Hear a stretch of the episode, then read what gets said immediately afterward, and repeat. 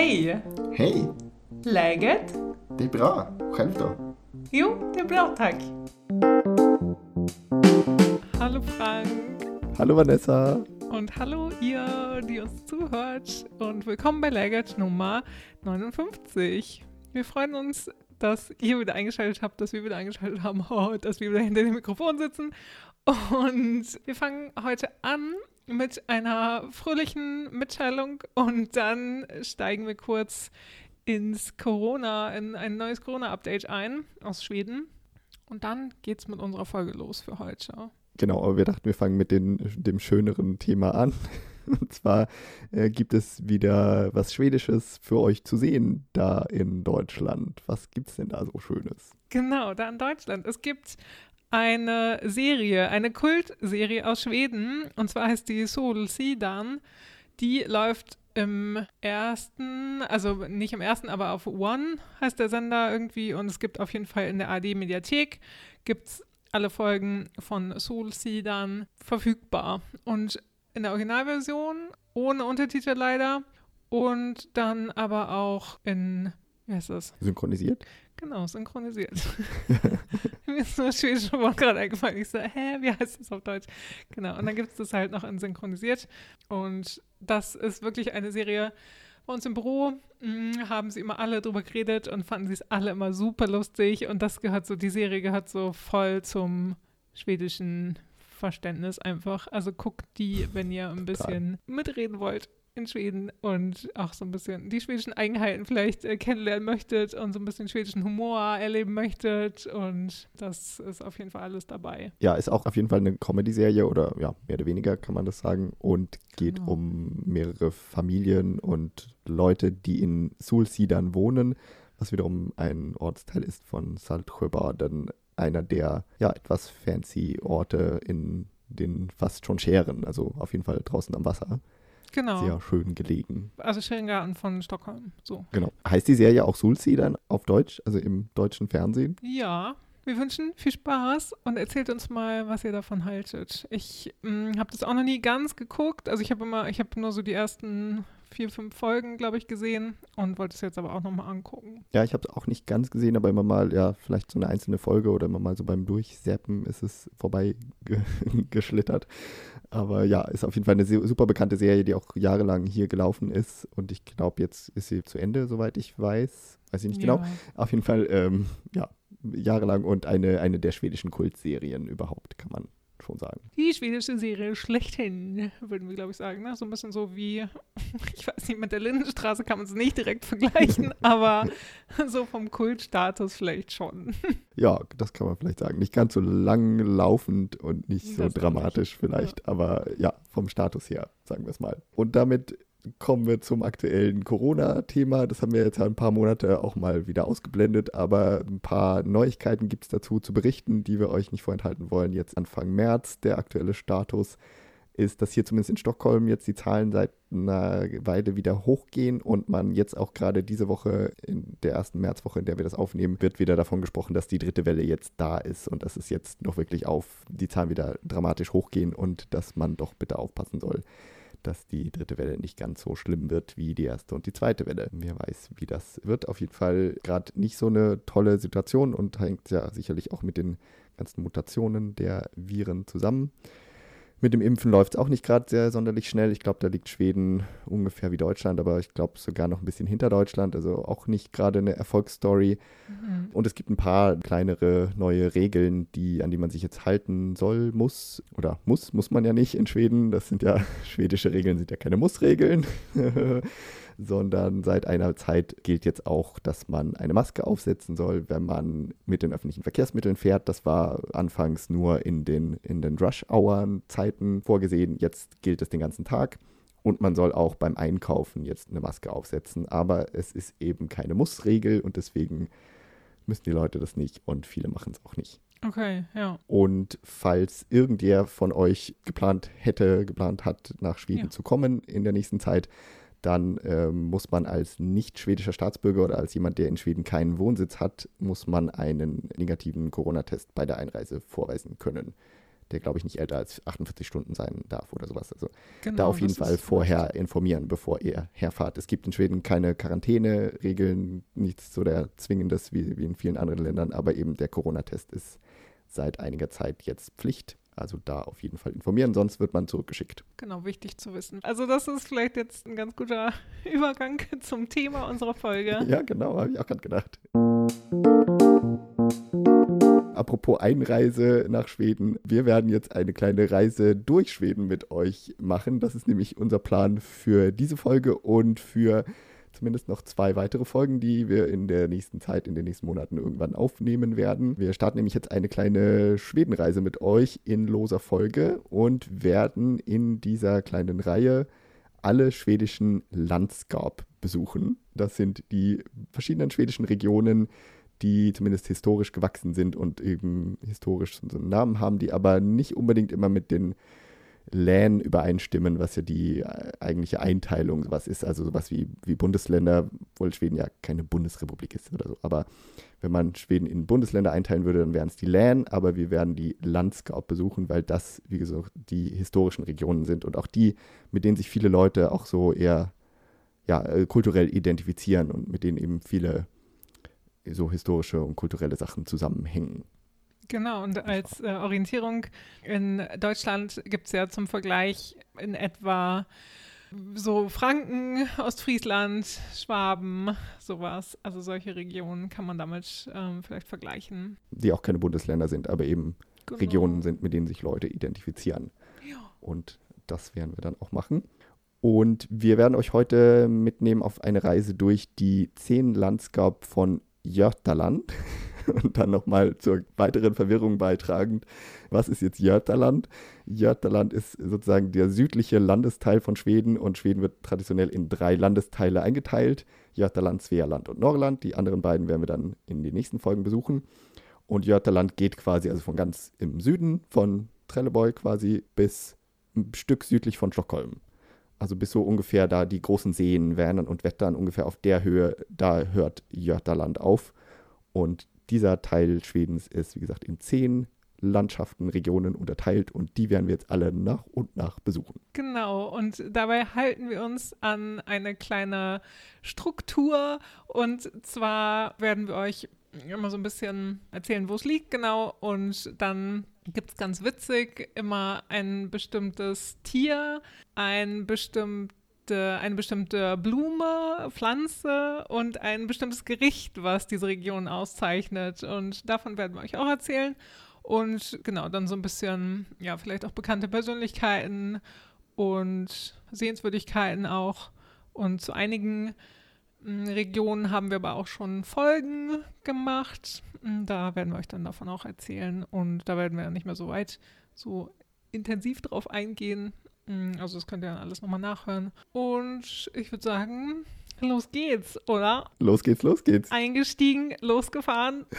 Genau, wir stellen uns jetzt vor, wir kommen an mit der, entweder mit der Fähre aus Deutschland, zum Beispiel aus Travemünde, aus Rostock kann man ja nach Trelleborg fahren oder auch nach Malmö kann man fahren. Oder man fährt über die Öresundbrücke rüber und dann landet man erstmal natürlich in Skåne. Im Oder schönen Skåne, genau. Schonen genannt auf Deutsch. ist die einzige Landschaft, die einen deutschen Namen tatsächlich auch hat. Ne? Ja, genau. Aber selbst in Deutschland sagt man ja auch nicht wirklich schonen, oder? Also sagt Nee. man auch mal Skåne. Vielleicht Ja. auch ein bisschen verwirrend. Ja, auf jeden Fall Wo willkommen. die Schonen wohnen. wo die Schonen wohnen, genau. Willkommen in Skåne, da wo die Schonen wohnen. Und Skåne gilt so ein bisschen als das Bayern Schwedens, kann man so ein bisschen sagen. Es gehörte früher zu Dänemark und ist dann halt ja, nach Schweden übergewechselt sozusagen und wird, gilt eben auch als Bayern Schwedens wegen der Agrarlandschaft und wird die Kornkammer Schwedens genannt, wegen eben dieser Agrarwirtschaft. Und ich glaube auch so ein bisschen, dass äh, Bayern Schwedens genannt wegen des Dialekts, weil der Ja. Dialekt ist ziemlich gewöhnungsbedürftig. Und ich erinnere mich noch, als ich vier oder fünf das allererste Mal in Malmö war, glaube ich, und da mit den schonischen Menschen Schwedisch gesprochen habe und in den Bus steigen wollte und eine Fahrkarte kaufen wollte oder irgendwie fragen wollte, wo es hingeht oder sowas. Und ich habe den Busfahrer nicht verstanden. und das war echt so, hä, was spricht der denn? Und oh mein Gott, also das fand ich richtig problematisch irgendwie in dem Moment. Und ja. ich finde es auch heute noch schwierig, die Leute aus Skåne zu verstehen. Also wenn sie schnell sprechen und undeutlich sprechen und sehr in ihrem Dialekt sprechen, dann finde ich das echt schwierig. Frank, du hast ja auch in Malmö gelebt und studiert mhm. und so, ne? Aber du hast dich ja auch dann sehr dran gewöhnt wahrscheinlich. Ja, genau. Ja, ich, ich finde den Dialekt tatsächlich nicht so schwierig zu verstehen, aber das liegt wahrscheinlich auch daran, dass ich eben da zwei Jahre gewohnt habe und da mich dann gut dran gewöhnt habe. Aber der Dialekt ist auf jeden Fall, ich würde auch sagen, einer der am leichtesten zu erkennenden Dialekte Schwedens. Also man hört genau. irgendwie immer raus, wenn jemand aus Krone kommt. Ja. Relativ schnell auch, nachdem man Schwedisch gelernt hat. Ja. Und deswegen ja, deswegen merkt man das halt auch so, so deutlich. So, also charakteristisch ist vielleicht auch so ein bisschen, dass die nicht sagen so Skoana, sondern die ziehen halt die Vokale so ein bisschen in die, in die Länge und sagen irgendwie mhm. Skaune oder ja. Skoana. Also sowas halt. Also ich, ja, glaube ich, verstehe ja, sie man auch. Man hat viele Diphthonge für alle jo, Sprachwissenschaftler da draußen. genau. Das hat man sonst im Schwedischen ja eher nicht so, aber in Skåne hat man das sehr viel. Ja. Und von wegen Bayern, Schwedens würde ich noch dazu sagen, dass die auch so ein bisschen, also es gibt so ganz leichte Abtrünnigkeitsbewegungen, dass genau. eben Skrone gerne so ein bisschen für sich selber ist, dass man, das, also es gibt keine große Bewegung, aber es gibt auf jeden Fall Leute, die auch meinen, Skrone könnte auch ein eigenes Land sein und könnte sich von Schweden abspalten und man hat seine eigene Fahne und man hat so ein bisschen so eben halt so seinen eigenen Stil und das passt ja schon auch so ganz gut so zum Bayerischen. Man ist ja in erster Linie Bayer und dann vielleicht irgendwann Deutscher. Ja, genau. Auch eine gute Parallele dazu. Also die größten Städte, die kennt ihr ja wahrscheinlich. Wie gesagt, Malmö, Helsingborg, Lund und Ystad zum Beispiel gehört auch dazu. Und Ystad kennt ihr bestimmt durch Mankels Wallander. Also falls ihr noch mal noch jemand kennt, den Kommissar von Henning Mankell. Da haben die Romane auf jeden Fall gespielt in Ystad. Und ja. ja, die Natur ist plattes Land, kann man sagen. und viel, ja. viel Korn und viel Felder und sowas alles. Und ich habe aber auch gelesen, dass selbst viele Schweden denken, dass es sehr platt ist und nichts wirklich los ist, aber es ist äh, wieder erwarten, auch gibt es viel, viel Wald. Mhm. Vor allem dann so im, im nördlichen Teil, glaube ich. Also weil da unten rund um Malmö-Lund, da ist es wirklich sehr platt. Mhm. Aber Skåne ist ja eben nicht nur Malmö-Lund, sondern großer Teil anders auch. Ja, vielleicht kennt ihr Skåne auch, weil zum Beispiel Selma Lagerlöf hat ja Nils Holgerssons Reise durch Schweden geschrieben, heißt das so? Auf jeden Fall Nils Holgersson hat sie geschrieben. Und seine Reise auf den Gänsen beginnt und endet in Skåne tatsächlich. Also auch ganz ein ganz spannender Fact. Und berühmte, andere berühmte Personen aus Skåne, wenn wir zu dem Punkt kommen. Johann Glanz, den kennt ihr vielleicht, also ist ein schwedischer Komiker. Ich weiß nicht, ob der ist vielleicht nicht so bekannt. Vielleicht äh, unter euch, die Schweden ein bisschen kennen und da ein bisschen zu Hause sind, auch bei den Komikern. Die kennen den vielleicht. Aber alle anderen und sowieso alle kennen mit Sicherheit äh, die andere berühmte Person aus Malmö, nämlich Slatan dem genau. berühmten, arroganten Fußballspieler aus Schweden. Ja, entweder mag man ihn oder man hasst ihn und findet ihn super arrogant. Größenwahnsinnig. Ja. Sorry. Genau. Der beste Fußballspieler aller Zeiten, zumindest laut ihm selbst. Genau, ja. Zum Abschluss können wir jetzt zu den witzigen Tieren, Pflanzen und Gerichten kommen. Was ist denn das Landskapsjöre, das Tier von Skåne? Das Wappentier von Skåne ist der Rothirsch. Mhm. Und auf Schwedisch heißt das Kronhjort. Mhm. mhm. Also der Kronenhirsch, quasi wörtlich übersetzt, ja. Und die Landskapsblume, also die Wappenpflanze, ist die Buche. Auf Schwedisch okay. heißt das Buk.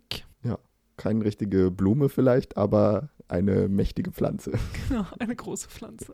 Das Landskapsrätt, also das charakteristische, die charakteristische Speise für Squanna, ist Brennesnöder.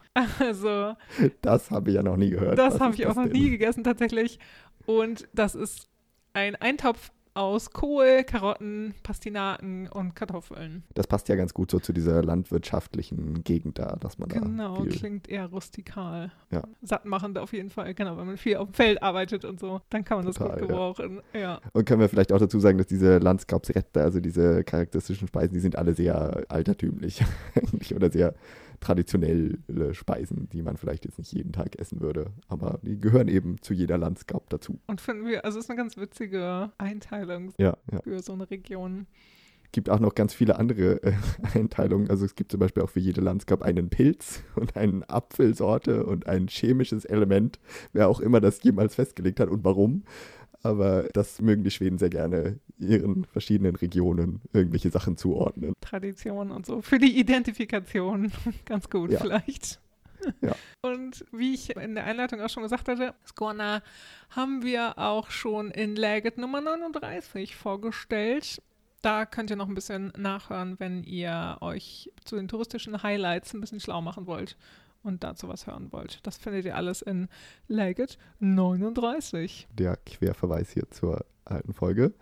Und dann können wir damit ja jetzt Skone verlassen, die Landschaft mit dem Rothirsch und der Buche. Mhm. Und ich würde sagen, wir fahren dann mal gleich in die Nachbarregion, nämlich nach Blekinge. Und das ist jetzt meine Spezialität, denn in Bleke habe ich auch mal gewohnt, ja. nicht nur in Skone, auch zwei Jahre. Und Blekinge liegt erstmal so für euch zum Verorten in der südöstlichen Ecke von Schweden, also quasi ein Stück östlich von Skone und südlich von Småland. Beim nördlichen Teil von Skone, wenn man da nach Osten weiterfährt, dann landet man in Blekinge.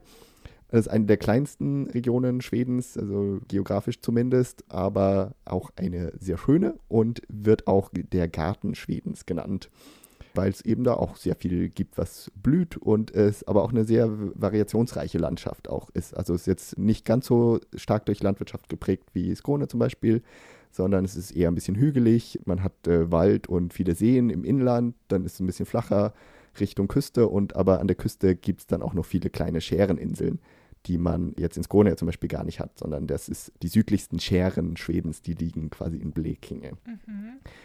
Größte Städte in Blekinge, das sind Karlskrona und Karlsham und Ronneby. Und jetzt äh, verglichen mit den größten Städten in Skåne sind das sehr kleine Städte. Also Karlskrona hat, glaube ich, so 35.000 Einwohner. Das ist dann die, die größte. Also jetzt keine mega Großstadtgegend, sondern eher ein bisschen ländlicher geprägt. Aber eine sehr schöne Region würde ich sagen. Und ich kann es nur empfehlen, dahin zu fahren. Ich habe da ja, wie gesagt, zwei Jahre gewohnt und vor allem im Sommer war es super schön da, muss ich sagen. Also im Winter ist es ein bisschen tot, weil da sind es halt einfach kleine Städte und es passiert nicht so viel. Aber im Sommer super schön mit den ganzen Scheren und man kann rausfahren auf verschiedenste Inseln und die Inseln sind halt auch alle sehr wenig besucht. Also da gibt es kaum Touristen. Das ist jetzt nicht so wie in Stockholm, wo es dann teilweise überfüllt ist auf den Scherenbooten oder so, sondern man kann wirklich rausfahren und die Natur genießen. Und ich habe ja gewohnt in Karlskrona, der größten Stadt. Und auch die Stadt an sich würde ich auf jeden Fall empfehlen für einen Besuch. Das ist, wie gesagt, eine kleine Stadt, aber die ist aufgebaut auf zahlreichen kleinen Inseln und gehört teilweise eben auch zum UNESCO-Weltkulturerbe tatsächlich, weil es damals angelegt wurde als großer Marinestützpunkt vom schwedischen König irgendwann im 17. Jahrhundert und dementsprechend auch noch der Stadt anzusehen ist, dass da eben jemand mal die groß geplant hat dafür. Mhm. Und hat zum Beispiel einen riesengroßen Marktplatz, was für so eine relativ kleine Stadt ist, der einfach viel zu überdimensioniert.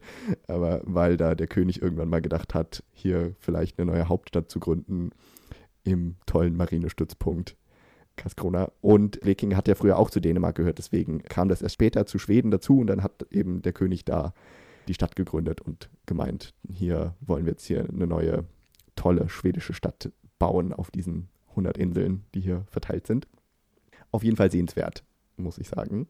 Mhm. Sehr schön. Und vielleicht noch für euch, die ihr gerne in der Natur unterwegs seid, gibt es auch einen Ort, der heißt Mörrum. Und der ist ja bekannt dafür, dass man dort sehr gut Lachs fischen kann.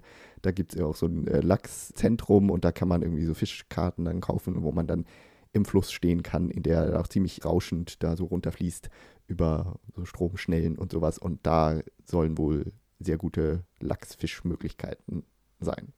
War auf jeden. Fall ein legendärer Ort, als ich da gewohnt habe, Ja, im guten ist mal gut besucht auf jeden Fall. Ja, also mein, mein Tipp auf jeden Fall für euch dahin zu fahren, es ist, wie gesagt, eine kleine Gegend und eine, die auch immer so ein bisschen vergessen wird oder die nicht so vielen bekannt ist. Und auch gerade viele Schweden, die halt nicht von da kommen, für die gibt es halt auch immer keinen Grund, dahin zu fahren. Man fährt da auch eigentlich nie durch, weil es liegt halt immer so ein bisschen off. Aber ich fand es schön und empfehle es deshalb auch immer gerne weiter. Ja, und also wenn wir jetzt gerade auch über den Dialekt der Schonen geredet haben, also so wie du Schwedisch sprichst, das kommt schon auf jeden Fall. Da hat dich die Zeit in Blekinge sehr geprägt, oder? Schon so ein bisschen, ja. Ich glaube, das hat sich ein bisschen wieder verloren, hoffe ich zumindest, aber ich glaube, ein bisschen hört man es immer noch raus und das sagen auch manchmal noch Leute, dass ich so ein bisschen einen Blekinge-Dialekt habe, der wie wiederum, also dem schonischen Dialekt ein bisschen ähnelt und dem smoländischen Dialekt so ein bisschen so eine Mischung ist. Ja, auch da ist ein bisschen breiter gezogene Vokale und, und man spricht kein R aus, so richtig, aber das macht Ja. man in Smoland ja auch nicht. Das gefällt den Deutschen ja auch immer gut. Ja, ja, genau, das ist ganz gut für uns. Wir müssen das R nicht so rollen. Ja. Ja, abschließend zu Blekinge die berühmten Landschaftsmerkmale. Wir haben das Landskapsjöre in Blekinge. Das ist vielleicht ein bisschen verwandt mit dem Rothirsch ins Krone. Es ist nämlich der Hirschkäfer. Also ein ganz Mhm. kleines Tier, der heißt auf Schwedisch Ekochse und wörtlich übersetzt ist das der Eichenochse. Und der ist wiederum Landskapsjür, weil er nämlich auf der Landskapspflanze lebt, nämlich das ist nämlich hier die Eiche. Und das ist ja ein großer äh, stattlicher Baum und der ist in Blekinge auch auf dem Wappen zu finden. Deswegen ist da wichtig. Und da gibt es auch relativ viele Eichen in Blekinge. Und das Gericht der Region, das ist die Aalsuppe. Aalsoppa. Das war relativ leicht zu übersetzen zumindest. genau. Und ich glaube, weil man in den Küstengewässern rund um Blekinge zumindest früher ganz gut Aal fischen konnte, aber wie ich neulich in der Uni gelernt habe, ist der Aal in der Ostsee stark vom Aussterben bedroht und man soll doch bitte, bitte, bitte, bitte keinen Aal essen. Also insofern, das Gericht aus Blekinge lassen wir mal so stehen und müssen es nicht unbedingt probieren. Nee, besser ist das vielleicht. Ja, so viel zur schönen südöstlichen Ecke. Lass uns in die nächste Region fahren.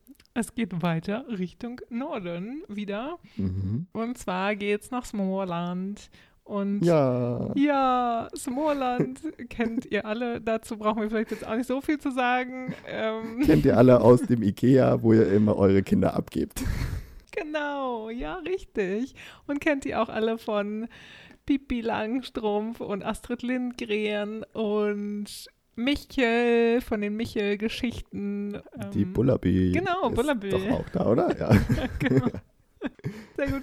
Ja, genau. Also Småland kennt ihr vielleicht auch selber von Urlauben. Småland gilt immer so ein bisschen als die Region, in der ganz viele Deutsche auch Ferienhäuser haben. Deutsche und Dänen vor allen Dingen haben da Ferienhäuser.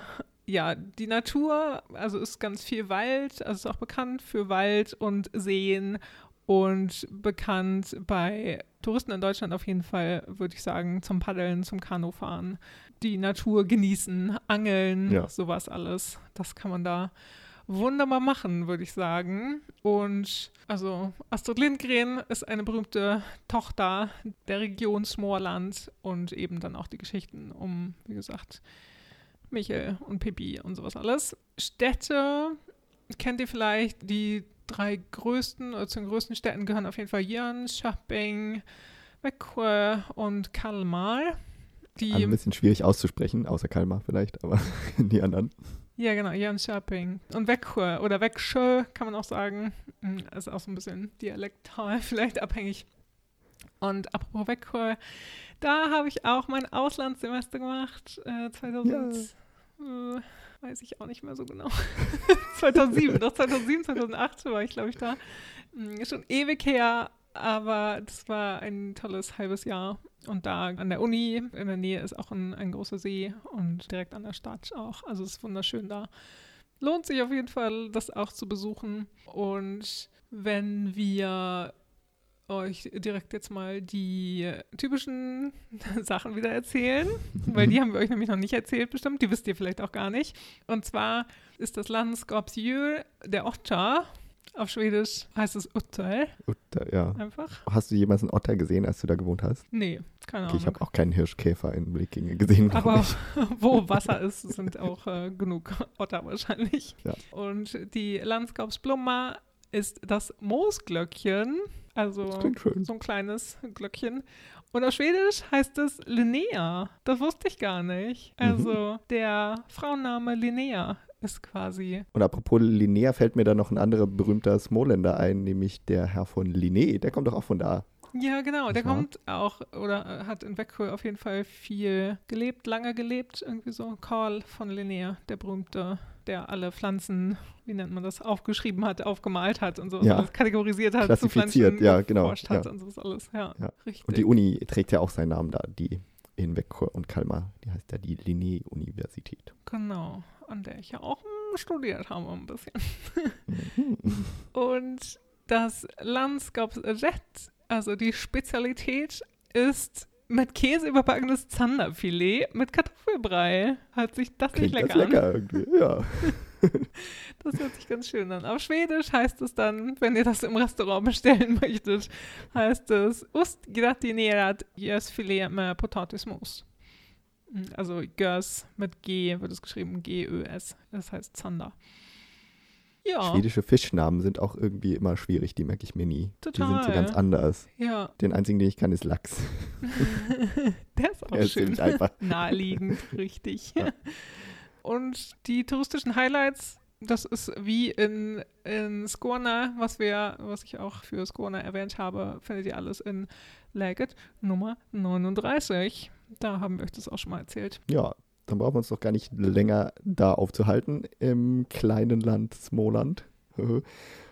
Und begeben uns in die nächste Region. Weiter geht's mit unserer Reise und wir biegen jetzt rechts ab und gehen Richtung Osten wieder, nämlich auf die Insel Öland. Und die Über Insel die Brücke rüber. Öland, genau, die Insel Öland ist über eine Brücke zu erreichen von Kalmar aus und ist die zweitgrößte Insel von Schweden und wird auch Schwedens Sonneninsel genannt Oh.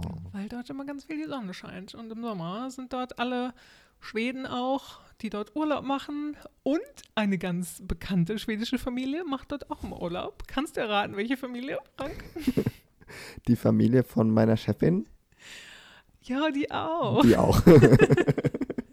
Aber nee, ich glaube, du meinst äh, die Familie, die gerne mal ein paar Krönchen auf dem Kopf hat. Die, wie heißen sie? Ja. Die Die Kronfamilie. Kronfamilie, die Königs. Die Königs machen da gerne Urlaub. Und zwar halten die sich im Sommer im Schloss Soliden, Soliden auf. Da fahren die dann irgendwie mal alle hin und machen da schön Urlaub, sind im ganzen Juli auf jeden Fall da und am 14. Juli wird dort auch immer der Geburtstag von Victoria gefeiert, also von der Mhm. Kronprinzessin. Und letztes Jahr ist es ausgefallen, wegen Corona natürlich. Dieses Jahr mal gucken. Aber das ist eigentlich auch mal eine ganz schöner touristische Veranstaltung, wo auch immer ganz viele Schweden hinkommen und so. Und dann äh, steht Victoria da auch und nimmt die Glückwünsche entgegen und so. Und der kann man dann mal aus der Ferne vielleicht zuwinken und, Ja. oder auch Hallo sagen. Ja. ja. Man kann auch diesen Schlosspark besichtigen, weiß ich. Ich weiß nicht, ob der im Sommer offen ist, wenn die da sind, aber wenn sie nicht da sind, kann man auf jeden Fall reingehen. Genau, ich glaube, der ist irgendwie von, also schon, aber auch von Mai, also ab Mai oder Juni ist der auf. Und also ist auf jeden Fall nicht das ganze Jahr offen. Im Sommer ist es wahrscheinlich auch überhaupt erst schön anzusehen.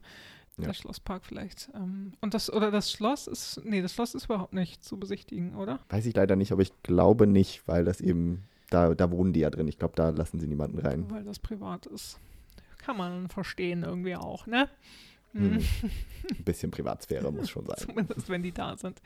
Ja. Die Landskapsjö, das Landskapsjöl ist die Nachtigall. Ganz Oh. spannend. Also auf Schwedisch heißt das Nektargal. Die Landskapsblomma ist das große Windröschen. auf Schön. Schwedisch heißt das Tov Sippa. Und das Landskapsrätt ist Lachskroppskakor med dillgrädde. Also Lachsklöße mit Dillsahnesoße. Und Klingt jetzt auch nicht schlecht. ja, auf jeden Fall, genau, diese Kroppkakor gibt es auch in Småland und in Blekinge, Gottland, also überall so ein bisschen in der eigenen Variation. Und in Irland werden die auf jeden Fall, wie gesagt, gerne mit Lachs gegessen. Und das sind Weil feste normalerweise ist, ist da ja Fleisch drin. Genau, die sind normalerweise mit Speck und Zwiebelwürfeln gefüllt und das sind eben feste Kartoffelklöße, die dann mit klassischerweise auch Preiselbeer-Marmelade serviert werden. Preiselbeer geht auch immer in Schweden zu Irgendwie fast jedem schon, Gericht. ne? Ja, und zu jedem herzhaften Gericht auch. Öland ist auf jeden Fall bekannt für Windmühlen. Und da sind noch 400 Windmühlen, die erhalten sind und die auch schön anzugucken sind. Und ja, die so ein bisschen sehr charakteristisch für Irland sind. Auf jeden Fall bekannt auch noch, wenn ihr da schon mal wart mm, oder wenn ihr da mal hinfahrt, sind auch die beiden Leuchttürme. Einmal ganz im Norden und einmal ganz im Süden. Und die heißen Longe Erik und Longe Jan. Und der, der Jan ist der höchste Leuchtturm Schwedens tatsächlich. Im Sommer sind die auch öffentlich zugänglich, also könnt ihr besuchen und euch anschauen, wenn ihr das möchtet. Das sind eben die Wahrzeichen. Ansonsten ist noch die Schlossruine Borgholm ganz spannend anzugucken und die größte Stadt liegt da eben auch ganz in der Nähe, Borgholm eben, mm, was man sich auch gut angucken kann. Ja, und die Natur, also ist eben auch sehr vielfältig. Also es ist Irland ist bekannt auch unter Ornithologen, unter Vogelkundlern, die da gerne sich aufhalten und gerne Urlaub machen und Vögel beobachten eben. Das ist eben eine vielfältige Landschaft mit Feuchtgebieten, Waldgebieten und ganzen 75 Naturschutzgebieten tatsächlich. Und die Wow. Insel ist halt ganz lang und ganz schmal. Und sehr schön aber auch. Also ich war, also na okay, das schließt sich jetzt nicht aus. lang und schmal, aber schön, lang und schmal und schön, kann man sagen. Ja, ich war mit meinen Eltern vor ganz langer Zeit mal im Urlaub auf Irland. Zweimal, glaube ich sogar. Als ich noch damals Astrid Lindgren vorgelesen bekommen gekriegt Oh, habe und so. Und genau, da waren wir zwei Wochen, glaube ich, ein bisschen südlich auf der Insel und haben uns auch ganz viele Windmühlen immer angeguckt und Fotos gemacht und sind da rumgelaufen und spazieren gegangen und haben Museen besucht und sowas alles. Und Mhm. ja, das war auf jeden Fall eine schöne Zeit, ein schöner Urlaub. ja, klingt super. Ich war auch schon mehrmals auf Irland, aber ich glaube immer nur so über den Tag. Ich war irgendwie nie lange da, obwohl äh, mir das schon öfter mal empfohlen wurde. Und, und sehr viele Schweden da ja auch in Urlaub hinfahren. Das ist ja so eine richtige Urlaubsinsel. Ja, also ich glaube, als wir damals da waren, erinnere mich jetzt nicht, dass das mir so voll vorkam oder so. Hm. Das weiß ich jetzt gar nicht mehr so genau. Ich weiß, dass man nur auf jeden Fall vermeiden sollte, zu Mitsommer hinzufahren oder also so direkt am Tag vor Mitsommer über die Brücke zu fahren, weil da ist da immer super viel Stau. da wollen alle hin. Kleiner Tipp. Vielleicht dann so im August eher fahren. Ja, im August ist, glaube ich, super. Da ist ja die schwedische Saison vorbei, aber ist noch relativ viel Sommer. Aber die schwedische Saison ist halt auch relativ kurz. Das können wir vielleicht auch allgemein sagen. Das gilt für alle Urlaubsgegenden. Äh, irgendwann ist dann halt auch alles zu, was so touristisch interessant ist. Und das kann schon teilweise Mitte August ist es teilweise schon vorbei. Ja, genau, weil im August fängt ja der Herbst an in Schweden. genau, da sind die Cafés dann zu, die Restaurants zu, die Museen machen kürzer auf. Genau. Also da muss man sich drauf einstellen. Und die Schweden an sich, kann man wahrscheinlich so sagen, sind auf der Insel von vielleicht ab Mitsommer bis Ende Juli. Ja, Also, dass es da schätzen, ja. voll wird wahrscheinlich auch. Meine Eltern waren da auch mal ohne mich im Urlaub im September und da hatten sie auf jeden Fall erzählt, dass sie sehr oft an Schildern vorbeikamen, wo es denkt drauf stand. So Mm, oh geschlossen. no. Ja. Also es geht natürlich trotzdem, es gibt natürlich trotzdem auch was zu essen und Museen und vieles zu tun. Und das Wetter war auch super schön, weiß ich noch damals. Aber die Saison ist kurz. Und das mit der kurzen Saison gilt auch für unsere nächste Region. Lass uns doch äh, weiterfahren vielleicht. Auf die nächste Insel. auf die nächste Insel, genau. Und da äh, war ich auch einmal Mitte August im Urlaub und da war auch teilweise die Saison schon vorbei. Also Ah. Mitte, Ende August. Auf jeden Fall fahren wir nach Gotland oder wie die Schweden sagen, Gottland. Mhm. Komischerweise wird das kurz ausgesprochen, aber genau, da fahren wir hin. Gotland ist die zweitgrößte Insel der gesamten Ostsee und die größte Insel Schwedens, also noch größer als Öland. Und wie kommt man da hin? Am besten nimmt man die Fähre. Man kann die nehmen von Oskarshamn aus, das liegt in Smoland. Man kann im Sommer auch von Westervik ausfahren, das ist noch ein Stückchen nördlicher, auch in Smoland. Oder von Nynäshamn hier südlich von Stockholm fahren Fähren hin. Und was ich vor ein paar Tagen gelesen habe, es ist eine neue Fährlinie in Planung, die gehen soll von Rostock nach Nynäshamn. die aber in Wiesby einen Halt machen soll Mhm. und voraussichtlich schon in diesem Jahr in Gang kommt. Das heißt, wahrscheinlich ab Sommer oder so kann man dann theoretisch von Deutschland aus mit der Fähre direkt nach Gotland fahren. Oh, Mensch. Das ist eine tolle Neuigkeit vielleicht für euch, Totally. die ihr dahin fahren wollt. Ja, Gotland äh, ist eine große Insel und ich glaube, ich habe auch schon mal in irgendwelchen Folgen oder auf jeden Fall auf diversen Social Media Posts von Gotland geschwärmt.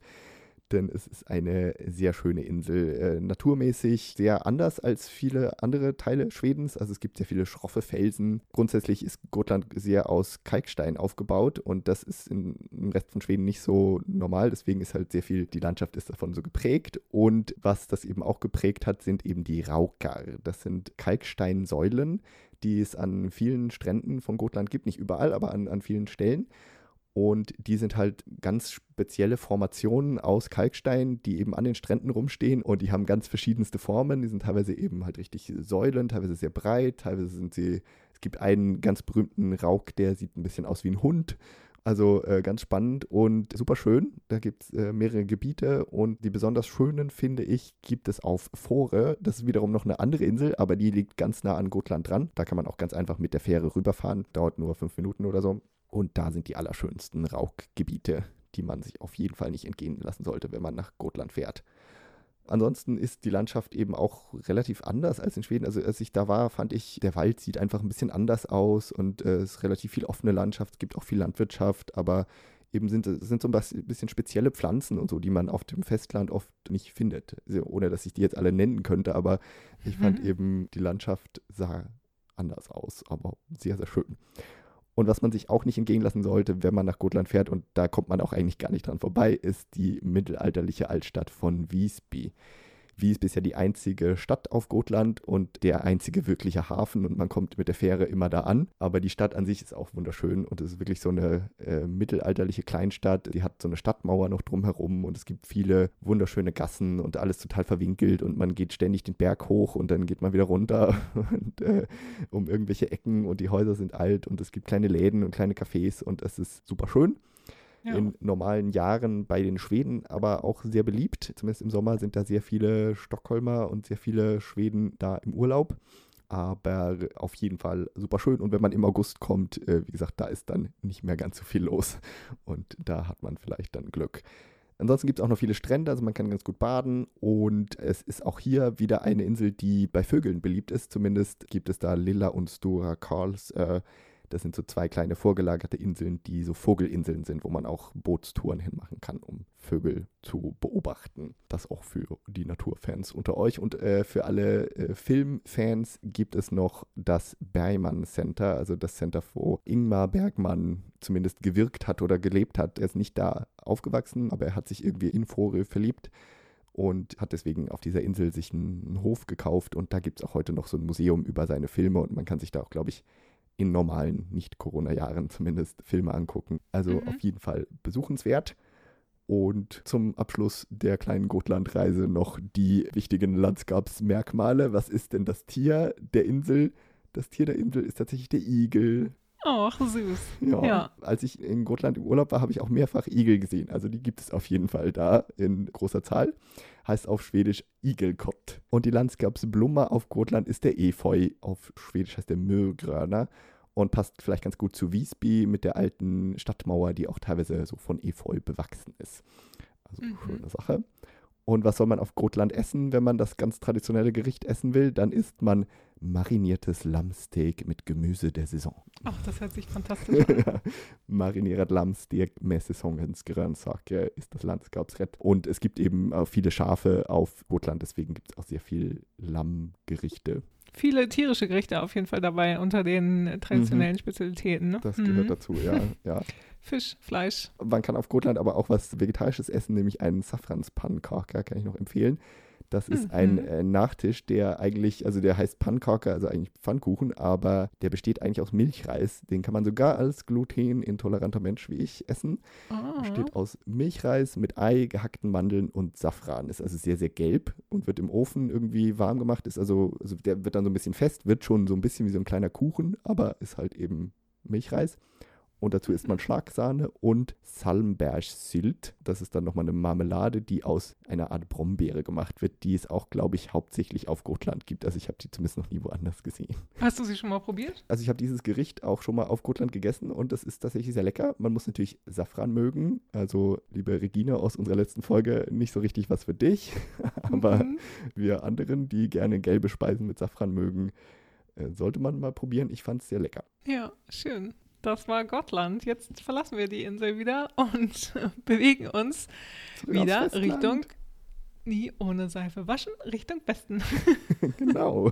Und zwar kommt ihr einfach mit jetzt nach Östergötland. Das liegt nördlich von Smoland nochmal und quasi zwischen dem Wettern und der Ostsee. Also auf der rechten Seite ist die Ostsee, auf der linken Seite ist der Wetternsee. Ich fange jetzt gleich mal an mit den speziellen Tieren und zwar ähm, also mit Tierblume und der Spezialität und zwar ist das Landskapsdjur ist der Schwan, Höckerschwan für die Tierkundler unter euch. Mm, auf Schwedisch heißt das Knöllswan. Die Landskapsblomma ist eine Kornblume. Voll schön. Oh, äh, auf Schwedisch heißt das Blåa Klint. Und das Landskapsrätt, also die Spezialität, ist die Östgötsk Grönärtssoppa mit Nesselbröt. Also Erbsensuppe mit Brennnesselbrot. Das klingt mm, auch spannend. Also grün, grüne Erbsensuppe. Ja, also habe ich auch nie wow. gegessen. Städte, die ihr vielleicht kennt, auch sind Linköping, Norrköping und Motala. Und Söderköping ist eine andere Stadt auch, die euch eventuell auch aus dem Fernsehen bekannt sein könnte, nämlich aus den Inga Lindström-Filmen.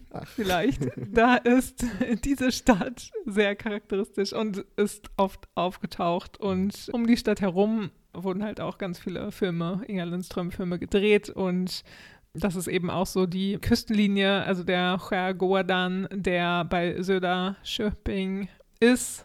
Der ist auf jeden Fall sehr malerisch und der lohnt sich auf jeden Fall anzuschauen. Auch Söderköping an sich ist eine sehr schöne Kleinstadt. War ich erst letzten ja. Sommer kurz mal und da muss man auf jeden Fall Eis essen. Da gibt es so ein, super bekanntes Eiscafé und es hatte die längste Schlange, die ich je, je gesehen habe.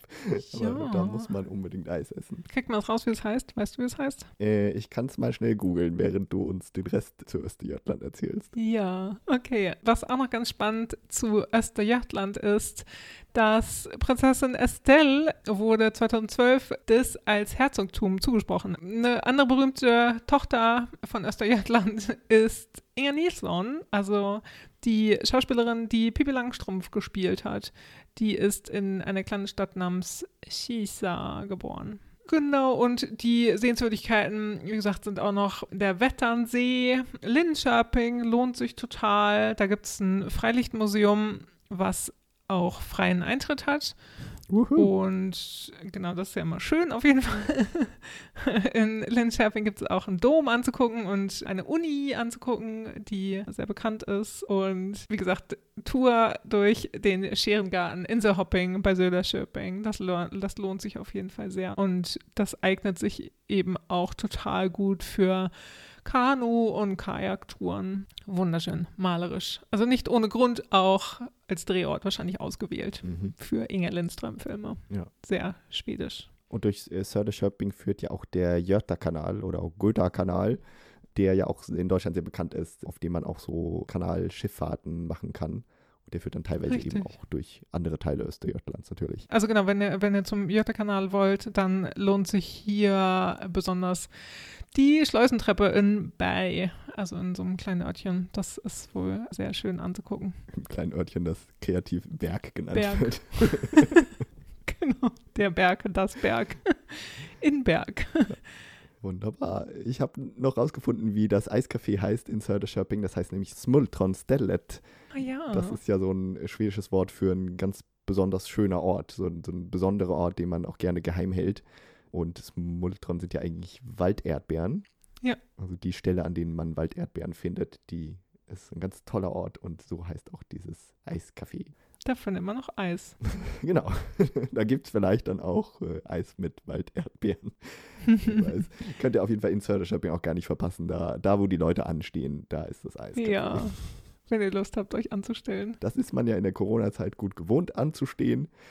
Und äh, mit diesem äh, Tipp aus Österjötland fahren wir in die nächste Region. Und was passt besser zu Österjötland als die Cousine von Österjötland, quasi Westerjötland, die westliche Region, die eben dann westlich vom Wetternsee liegt, auf der anderen Seite und die sich ein bisschen komisch äh, in die Landschaft einfügt, aber sie liegt westlich vom Wettern und dann südlich vom Vänern, dem anderen ganz großen See und geht bis runter an die Küste und ein Teil zumindest oder der größte Teil von Göteborg gehört quasi zu Westerjötland. Bei Göteborg treffen sich mehrere Landskap. Ist ein bisschen kompliziert. Auf jeden Fall, Göteborg, wie gesagt, liegt da. Andere große Städte in Westerjötland sind Borås, Trollhättan, Skövde, Alingsås, Vänersborg.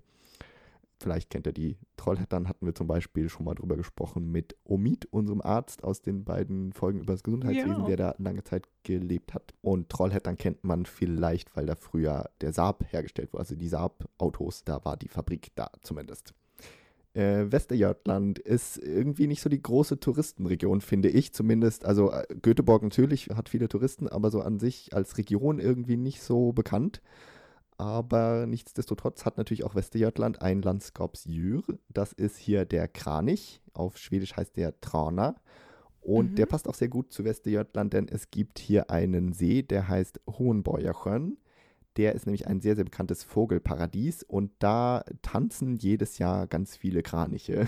Die treffen sich ja. da und die kann man da beobachten. Und ich habe vor kurzem im Radio gehört, dass jetzt die ersten Kraniche in diesem äh, Frühjahr da auch gesichtet wurden. Ende Februar war das schon. Und das ist in Schweden auch immer so ein großes Ereignis. Das wird dann eben auch jedes Jahr in den Medien berichtet. Die ersten Kraniche sind angekommen. Der Frühling, er ist bald da. Also das passt hier mal sehr gut mit dem Landskapsjör. Da kann man auf jeden Fall hinfahren, wenn man Vögel mag. Ansonsten ist die Blume der Landskap, die ist das Heidekraut. Die heißt auf Schwedisch Jung. Und was soll man essen in Westerjötland? Da ist das Landskapsrett Schweinefilet mit Pfifferling und Kohlrabi-Soße. Wieder mal ein mhm, gutes, mhm. traditionelles Fleischgericht, aber klingt auch wieder lecker. Fläskfilet mit Kantarell und Kohlrabi-Sauce, sagen die Schweden dazu. Ja, was gibt es noch sonst so über Westerjötland zu erzählen? Die Natur ist äh, relativ variationsreich, würde ich sagen. Man hat eben die Nähe zu den zwei großen Seen, dem, dem Wernern und den Wettern, die die Landschaft natürlich prägen. Und zwischen den beiden Seen ist die Landschaft relativ flach. Da gibt es auch viel Landwirtschaft und, und fruchtbare Böden und sowas. Und Richtung Süden, da ist es eher hügeliger und rund um Borås da, da ist es relativ waldig einfach. Ja, mhm. und außer dem See, den ich schon erwähnt habe, kann man natürlich Göteborg besuchen, die große, zweitgrößte schwedische Stadt. Da gibt es viel zu sehen und über die machen wir dann irgendwann mal auch noch eine eigene Folge. Haben wir uns Absolut. schon lange vorgenommen. Deswegen dazu nicht allzu viel mehr. Ansonsten kann man auch noch Industriegeschichte bewundern in Trollhättan. Da gibt es nämlich zum Beispiel bekannte Schleusen und ein altes Wasserkraftwerk, was das erste Kraftwerk war, aus dem dann der bekannte schwedische Konzern Vattenfall entstanden ist der eben nach dem Wasserfall in Trollhättan benannt ist. Da kann man sich ein bisschen was angucken. In Trollhättan werden auch in Schweden äh, Filme gedreht. Das ist so das schwedische Hollywood und wird deshalb auch Trollywood genannt. Ja, und apropos, genau, Wortwitze und so, dafür sind die Leute auch äh, bekannt, nicht wahr? oh ja, genau, das ist so die Spezialität der Göteborger und natürlich auch der Leute drumherum, dass man ganz gerne Wortwitze macht und dass die Leute eben auch immer so gut gelaunt sind und immer irgendwie einen Spruch auf den Lippen haben. Was viele Leute sehr sympathisch und finden und mögen und man aber auch nervig finden kann, je nachdem. Ja. Ich, witzigerweise, als ich das erste Mal einen richtigen Göteborger gehört habe, dachte ich, der kommt eigentlich aus Norwegen. Also ja. da dachte ich so, hä, kommst du aus Norwegen eigentlich? Weil es hört sich halt an, als ob der Norweger gutes Schwedisch spricht und schon lange in Schweden ist und sowas und halt so, ja, sehr fröhlich spricht und ja, sehr gut gelaunt spricht und das fand ich witzig irgendwie. Und dann er meinte er so, nö, ich bin hier in Göteborg geboren. Okay. Ja, die, die Frohnaturen sind das so ein bisschen die, die Göteborger, die Westschweden im Allgemeinen. Genau. Äh, gelten sie hier so. Und was gibt es für bekannte Leute aus Göteborg? Da gibt es zum Beispiel den Stellan Skarsgård, ein der große schwedische Schauspieler, der in vielen Hollywood-Produktionen auch mitgespielt hat. Und auch der Björn von ABBA ist in Göteborg geboren, wohnt mhm. aber schon lange in Stockholm. zumindest ein gebürtiger Göteborger. Und in Schweden, glaube ich, viele zumindest verbinden mit Göteborg Håkan Hellström, ein bekannter schwedischer Musiker, der zumindest in unserer Generation einer der größten ist, würde ich sagen, in Schweden und auch die größten Stadien immer füllt und sowas. Der ist Göteborger und singt auch ganz oft über Göteborg. Ja. Ich würde sagen, das reicht zu Westerjörtland. Wir reisen weiter in die nächste Region und auch dafür bin ich wieder zuständig und zwar in die Region südlich von Göteborg. Da finden wir die schöne Gegend Halland. Das ist Mhm. eine relativ schmale Region, die an der Westküste eben liegt und zwar südlich von Göteborg, nördlich von Skåne. Da dazwischen. Und was gibt es in Halland so zu tun und zu machen? Vor allem nach Halland fährt man, um da zu baden im Sommer, würde ich sagen. Da gibt es sehr große, breite, lange Sandstrände. Ein bekannter Badeort ist zum Beispiel Tylösand, aber auch viele andere Teile von Halland haben große Sandstrände. Und ich habe auch gefunden, dass man da gerne surfen geht. Da bist du ja eher so die Expertin, Vanessa. Kennst du Halland als Surf-Destination? Nee, also ich kenne tatsächlich südlich von Stockholm, also in der Nähe von Nynäshamn. Da dachte ich, wäre so die Surfregion von Schweden. Aber Mhm. ich weiß nicht, vielleicht ja auch da. Man hat das Meer und da ist es bestimmt auch sehr windig. Da kann man bestimmt auch surfen gehen Ja. in Halland. Und was gibt es in Halland? Da gibt's, ist die größte Stadt, oder Hauptstadt von Halland ist Halmstad. Und die zweitgrößte Stadt ist Varberg. Und in Varberg gibt es auch ein ganz bekanntes Kadelbadhus. Das ist so ein Haus, das auf so einem Pier gebaut ist, ein bisschen rausragt ins Meer. Und in dem es dann meistens ja eine Sauna gibt oder Saunen. Und in dem man dann halt im Meer baden kann, also im, im kalten Wasser. Deswegen Kadelbadhuset. Und das ist wirklich äh, super schön, sieht das aus. Also sehr so verzierte Holzbauten auf so einem Pier. Sehr schön idyllisch, würde ich empfehlen. Und drumherum gibt es auch mehrere Spas. Also irgendwie habe ich das Gefühl, dass man nach Holland auch gerne fährt, um da ins Spa zu gehen und sich wellnessmäßig schön behandeln zu lassen. Und ansonsten ja auch wieder kleine gemütliche Städte kann man sich angucken. Das gibt es ja in vielen Ecken. Das gibt es auch in Halland. Und wer ist bekannt aus Halland? Das ist ein äh, großer Idol von dir. Ein großes Idol von mir, ja. Peer von Roxette nämlich. Ja, Ja. Genau. Und was gibt es noch zu sagen? Natürlich, Halland hat auch wieder ein Tier für die Region. Das ist hier der Lachs. Na, Ganz so einfach. einfach. Ja, heißt auf Schwedisch Lachs und schreibt sich mit X. Und was ist äh, die Landskapsblummer? Die ist in Halland der behaarte Ginster, der auch als Heideginster oder Sandginster bekannt ist, laut Wikipedia. Und auf Schwedisch Hoherginst heißt so eine gelbe Pflanze auf jeden Fall.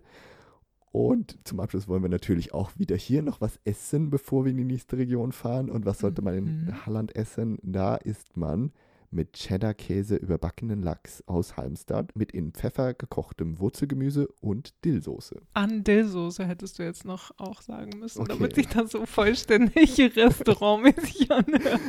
Ich finde, du Okay. kriegst immer einen ganz, also kriegst immer einen schönen Ton irgendwie in der Stimme, wenn du, wenn du die Gerichte vorliest, dass das so Danke, extra danke. schmackhaft klingt. Sehr gut. Ähm, Okay, ich muss noch ein bisschen an der Formulierung arbeiten, aber dann wird's was mit meinem Gourmet-Restaurant. Das stimmt. Auf Schwedisch auf jeden Fall Cheddarbakad Halmstads Lax med pepparkokta rotfrukter och dillsky. Fantastisch. Essen wir bald mal irgendwann, wenn wir mal in Halland sind, nicht wahr?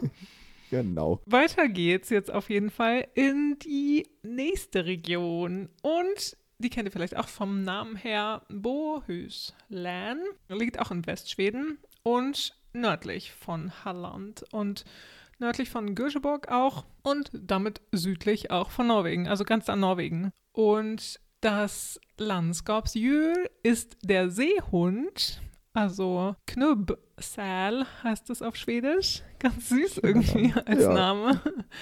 Die Landskapsblume ist das Waldgeißblatt, Skogskaprifol, auch so eine kleine Blume. Und da essen sollte man ganz speziell die Makrelensuppe mit Kartoffeln, Gemüse und Sahne. Auf Schwedisch heißt das Makrelsoppa. Das passt ja ganz gut. Fischsuppe, ne? Fisch gibt's da ja genug. Am Wasser, genau, das finde ich, kann man gut machen und gut essen. Die größte Stadt in Bohuslän ist Uddevalla. Da sind auch eher kleinere Städte und ja, es ist eher so ein bisschen bergig, hügelig. Und in Bohuslän liegt auch der einzige Fjord Schwedens bei Lysekil nämlich. Und in Bohuslän sind auch ganz, ganz viele sehr malerische kleine Städtchen und malerische Orte und an der Küste, also Smögen liegt ja auch da, Bohuslän zum Beispiel, was ja, so, so das sehr typisch schwedische Motiv auch ist, so mit diesen Fischerhütten im Wasser. Das auf jeden Fall sieht wunderschön aus. Und eine berühmte Tochter der Stadt Fjällbacka, und wenn ich jetzt Fjällbacka sage, dann, dann wisst ihr vielleicht auch schon, die Krimi-Leute, die sich auskennen, da ist nämlich Camilla Läckberg geboren, die schwedische Krimi-Autorin. Genau, die lässt in Fjällbacka ja auch ihre Krimi-Geschichten alle spielen, soweit ich das weiß. Die ist auf jeden Fall sehr, sehr bekannt. Ja, um das jetzt nicht zu lang zu werden zu Bohuslän, dazu haben wir in Legend 39, tada, da haben wir es wieder, haben wir euch auch schon äh, viel erzählt zu und da könnt ihr nochmal weiter hören. Ein ganz großes Highlight auf jeden Fall, wozu wir auch von euch schon Rückmeldung bekommen haben tatsächlich, ist also Costa Horvath, die Costa-Inseln, mhm. die nördlich liegen also dann im Meer, ne? Nordwestlich. Ihr wisst schon. Also im Meer da, ja, die Insel. Im Meer bei, bei Norwegen in der Nähe. Und da haben wir mal eine Mail gekriegt, dass das als sehr, sehr wunderschön empfunden wurde. Da war ich ja mal zu der Hochzeit von einer Freundin eingeladen und war auch sehr begeistert. Genau, also in Legend 39 könnt ihr euch noch ein bisschen mehr davon anhören. Und weiter geht's zur letzten Station des heutigen Tages, nicht wahr? Genau. Wir verlassen die felsigen Klippen an der Westküste und begeben uns nochmal in die letzte Region, die jetzt wieder im Inland liegt. Und zwar liegt die östlich von Bohuslän. Sie liegt westlich vom Vänernsee, dem großen See, und auch wieder nah an der norwegischen Grenze. Und was haben wir da? Das ist Dalsland. Ähm, nicht zu verwechseln mit der Region Dalarna, die ja auch bekannt ist, sondern die liegt woanders. Hier sind wir jetzt erstmal in Dalsland. Und wer wohnt in Deutschland? Zum Beispiel unsere liebe Regine, aka Bukish Groß Skandi, die wir in der letzten Folge interviewt haben, die ja eigentlich in Göteborg wohnt, aber die ganze Corona-Zeit in der Sommerstüger von ihrem Freund in Deutschland verbracht hat und noch verbringt. Und da könnt ihr auch auf ihrem Insta-Account zum Beispiel auch immer wieder Fotos aus der Gegend sehen, wenn ihr sehen wollt, wie es da aussieht. Die größten Städte von Dalsland sind Åmål, Mellerud und Bengtsfors, die aber alle nicht sehr groß sind. Åmål als größte Stadt hat äh, unter 10.000 Einwohner. Ist also jetzt nicht gerade die total urbane Gegend, aber eine sehr naturschöne Gegend soll es sein, denn Deutschland wird auch als Schweden en Miniature bezeichnet. Das Schweden im Kleinen. Hier gibt es eben alle, von allem so ein bisschen. Also es gibt sehr viele Seen, es gibt wohl auch ein paar Tiefebenen, es gibt Wald, es gibt einige Berge, wovon einer sogar Fjell genannt wird, was in Schweden ja eigentlich eher so fürs Hochgebirge reserviert ist. Mhm. Und es grenzt eben an den großen Vänernsee. Und was macht man, wenn man nach Dalsland fährt? Vor allem geht man, glaube ich, paddeln. Also Kanu, Kajak fahren. Dafür ist Dalsland sehr bekannt. Da gibt's, äh, es gibt sehr viele Seen und die sind alle oder viele von denen sind miteinander verbunden über den Dalslandskanal. Und über diesen Kanal kann man auch von den Seen bis in den Vänern hineinkommen, in den ganz großen See. Und ein Teil dieses Kanals ist auch das bekannte Aquädukt in Hoveröd. Ich habe das auf Wikipedia mir angeguckt und das ist so eine Brücke des Kanals, die über eine Schlucht drüber gebaut ist. Also es ist quasi so eine Metallrinne, wo der Kanal durchführt und drunter durchführt so ein Wasserfall. Also es muss ganz oh. spannend sein, wenn man da wow. mit dem Boot durch den Kanal fährt. Sieht Aha. irgendwie aufregend aus. Wenn ihr da unterwegs seid, lasst euch das nicht entgehen. Ansonsten, ja, Angeln, Wald besuchen, Naturerlebnisse. Dafür fährt man, glaube ich, vor allem nach Dalsland, um allein zu sein. Und es gibt eine bekannte Unterkunft da, nämlich die 72-Stunden-Cabin. Zumindest habe ich die schon ein paar Mal, ist die mir schon ein paar Mal begegnet. Das ist so eine PR-Aktion, glaube ich, gewesen, aber die kann man eben weiterhin besuchen und buchen. Und das sind so quasi so kleine Gewächshäuser, das sind so Glashäuschen, die in der Natur stehen. Und da hatte man gestresste Leute aus aller Welt eingeladen und die dahin geschickt und die waren da 72 Stunden gewohnt und man hat davor und danach ihr Stressniveau gemessen und die waren alle danach total super entspannt. Ah. und deswegen hat man dann gesagt, die schwedische Natur hat einen entspannenden Effekt für alle. Und das äh, hat man, wie gesagt, in diesen 72 Stunden Cabins gemacht und die kann man auch weiterhin unter eben diesem Titel 72H Cabin wenn ihr danach googelt, dann findet ihr die. Und die stehen an verschiedenen Orten in Dalsland an sehr schöner Natur. Und da ist so ein Bett drin, ich glaube nicht so viel mehr, aber so kleine Gewächshäuser. Und da kann man wirklich mitten in der Natur komfortabel übernachten. Klingt super spannend. Noch ein paar letzte Worte zu Dalsland. Bekannt ist es auch aus dem äh, schwedischen Film Raus aus Åmål, der auf Schwedisch zumindest heißt Fucking Åmål und in, in Schweden ein Kultfilm ist, den aber vielleicht auch einige von euch kennen. Aus dem Jahr 98 ist der. Geht es um eine ja, Liebesgeschichte zwischen zwei Mädchen an einer Schule in Åmål. War auf jeden Fall ein großer Film damals. Und was fehlt noch? Es fehlt natürlich noch das Tier von Dalsland. Da haben wir den Kolkraben, also der Rabe, der auf Schwedisch Korb heißt.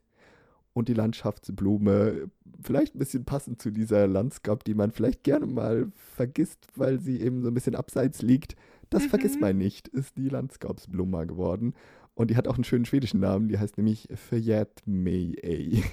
Also auch Also wörtlich, wörtlich, übersetzt, übersetzt. Ja. vergisst man nicht. Ja, und was essen wir noch zum Abschluss unserer heutigen langen Schwedenreise? Wir essen in Dalsland Hechtbuletten oder Hechtfrikadellen mit saure Sahne Kräutersoße. Jet Fersbiffa mit Ött Grädfil Sauce. Auch nochmal was Fischiges zum Abschluss. Wunderschön. Eine richtig schöne Fischfrikadelle, mal sagen, ne? Das ist doch ein schöner Abschluss unserer großen Schwedenreise durch den südlichen Teil von Schweden, nämlich Götaland. Wie gesagt, drei Regionen werden wir euch in loser Folge vorstellen und dazu gehören dann Götaland, Svealand und Norrland. Also die drei Regionen, die drei großen Regionen, in die Schweden sich einteilen lässt. Heute habt ihr die zehn Unterregionen sozusagen von Götaland kennengelernt und vielleicht habt ihr jetzt ja Lust bekommen, da irgendwann mal hinzufahren, wenn es denn irgendwann wieder ganz gut geht nach Corona. Vielleicht geht es ja auch im Sommer schon wieder besser. Darauf hoffen wir ja alle, dass man dann mal wieder in Urlaub fahren kann und zum Beispiel in Schweden sich ein Ferienhaus am See in einer dieser zehn schönen Gegenden mieten kann. Das wäre doch was. Dann habt ihr Genau. jetzt einige Tipps bekommen, was ihr da besuchen könnt und essen könnt.